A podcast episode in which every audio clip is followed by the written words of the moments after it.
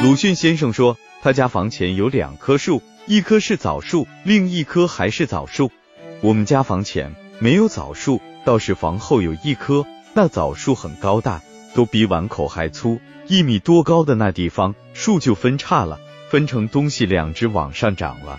那分叉的那地方是那时十来岁的我们当马骑的地方，没事时就喜欢爬上去，坐在那里天南地北的瞎想。有时突然冒险精神上来了，还会邀来小伙伴从那里往下跳，看谁跳得远。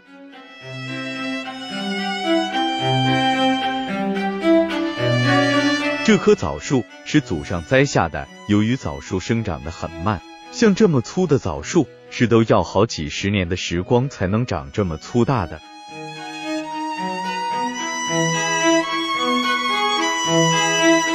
枣树的皮很粗糙，极不光滑。那时我们爬这样的枣树时，我们是要穿上衣服的，不然肚皮都会被拉出红印记。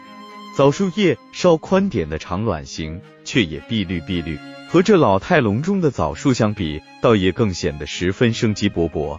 枣树是也开花的，但黄色的花朵很小很小，都能小的，只有小米粒大小，并且还都拥挤在一起。看上去密密麻麻，实难区分出哪一朵是哪一朵。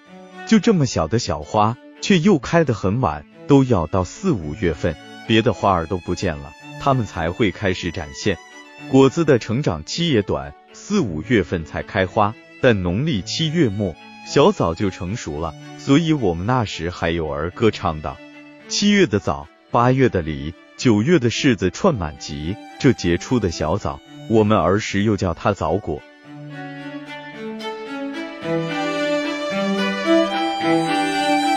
枣树的性格基本上都是少年老成型的，笔杆粗细的小枣树都就会开花结果了。不过这么细的小枣树是肯定结不出大枣子来的，往往结出的都是些莲子大小的小枣果。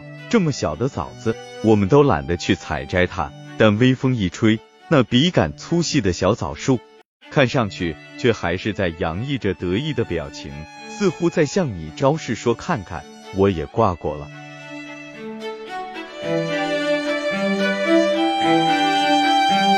成熟了的枣果椭圆形较胖，枣树与枣果连接的茎又十分细，熟透了时若不及时采摘，它还极易掉落。采摘枣果也是和采摘其他果子是不一样的。枣果是不能爬上去一个一个的采摘的，因为那挂枣果的枝条都长有长刺，那锋利的尖刺都能长到一寸多长。若是爬上去采摘枣果，那尖刺是会刺破你皮肤，让你流血的。那长枣刺刺破你皮肤流出的血还是滴状，这一滴掉落了，后来冒出的血也还是滴状。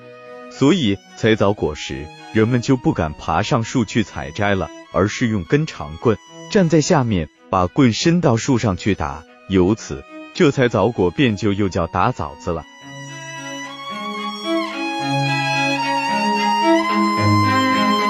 枣果无论大小都是不会苦的，只不过小的时候有一种青涩的味道。那时还有谚语说到路月路，小枣追鼻枯。说的是到了农历六月初六那天，小枣正好能塞进鼻窟里，正好和我们的鼻窟一样大。之所以我们那时对这小枣的成长过程十分关注，是因为在上世纪的六七十年代，在那个物质还极为匮乏的时代，成熟了的小枣是那时十来岁的我们的最佳美味。那熟透了、发红了的小枣，微酸中带着蜜甜，还十分脆。吃到嘴里，给你一种十分享受的感觉。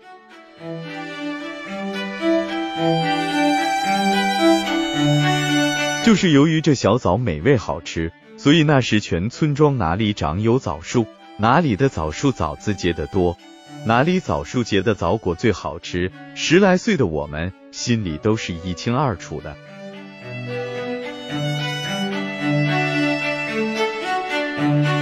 又由于熟透了。发红的枣子比青色的枣子更好吃、更甜。为此，我们那时还专门制作了一种采红枣的工具，长棍或是竹竿的头上绑上个铁丝弯成的小圈，看到枣树上有熟透了发红的枣子时，铁圈套住那红枣果，用力一拉，那红枣就掉下来了。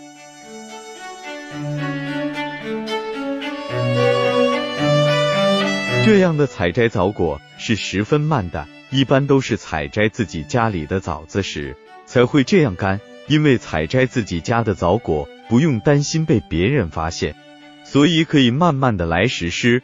若是偷采别人家的枣果时，我们就不会这样干了。这时，我们就会把那绑着铁圈的长棍掉个头，用另一头去打那枣树上的枣子，那枣子也就会纷纷落下了。这是偷采大枣树上枣果的行为。若是胳膊粗细的小枣树，我们就连这套枣的长棍也不会用了，像去地上五十公分处，一只脚用力蹬那小枣树两下，那枣果也就会纷纷掉落下来了。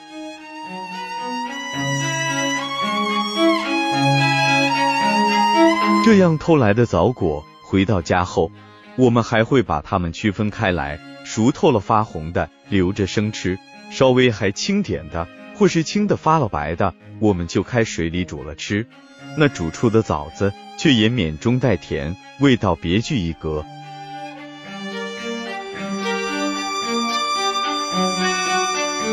我们自己家的那大棵枣树，若是枣果红了时，大人们就会不让十来岁的我下地割牛草了，而是坐在那枣树的分叉处。让我看着这树上的枣子，别被其他孩子来偷了去。这时，其他孩子偷是不会来偷了，往往都是会来陪我玩。之后，我们就从枣树分叉那里往下跳，看谁跳得远。他们要是输了，就会伸出手面，让我用手指头弹一下。我要是输了，就要用那套杆给他们套一个红了的枣子。但由于他们的个子都比我高，年龄也比我稍大一点，这玩法。往往都是我输多赢少，好在这枣树大，少去一捧两捧的枣子也是看不出来的。但不知我这样那时的行为属不属于坚守自盗？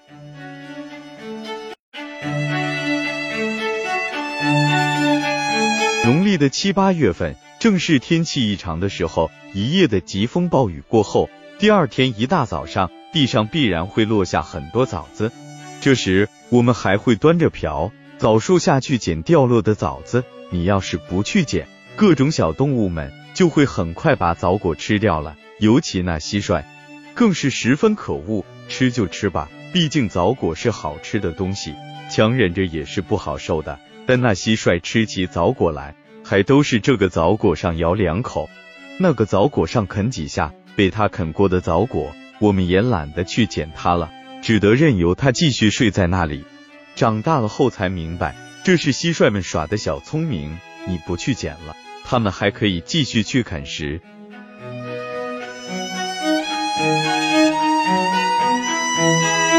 红色的熟透了的枣果是可以在太阳下晒干的，晒干后的干枣虽然皱皱巴巴的，但依然保持着甜味。那时候过年时，我们最喜欢吃母亲做的红枣包子了。包包子的红枣。要先凉水里浸泡，之后去荷包在包子里，为区别于其他包子，那包子还会做成三角形的。青枣是没法晒成干枣的，因为青枣水分太大，晒干后就缩巴的没法吃了。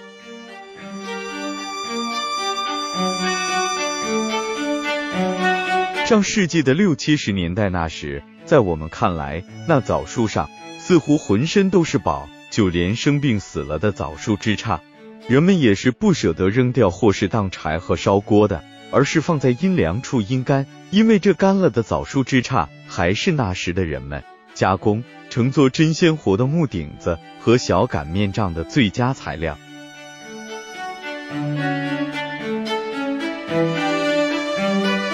干红枣还是一味中药，说是具有补血养气的功效，是女人们生过孩子后。补身体的最佳果品，所以那时风俗还有一捧红枣十滴血的讲法。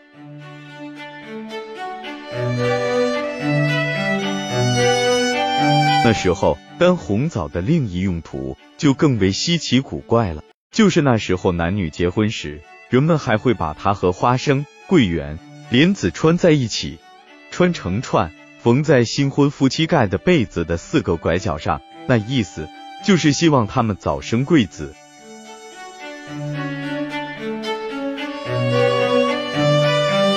枣果虽然会大小样式、甜淡程度千差万别是不一样的，但普天下枣树的样子基本上都是一个样的，包括鲁迅家房前的那两棵枣树，和我们家屋后的那棵枣树。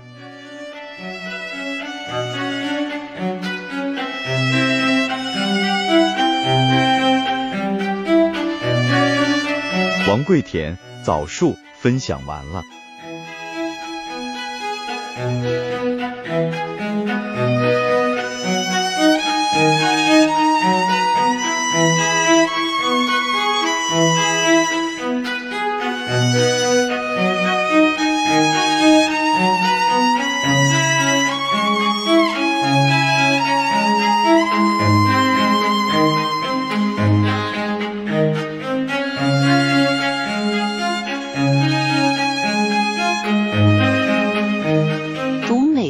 品人生看世界，打开心灵的锁。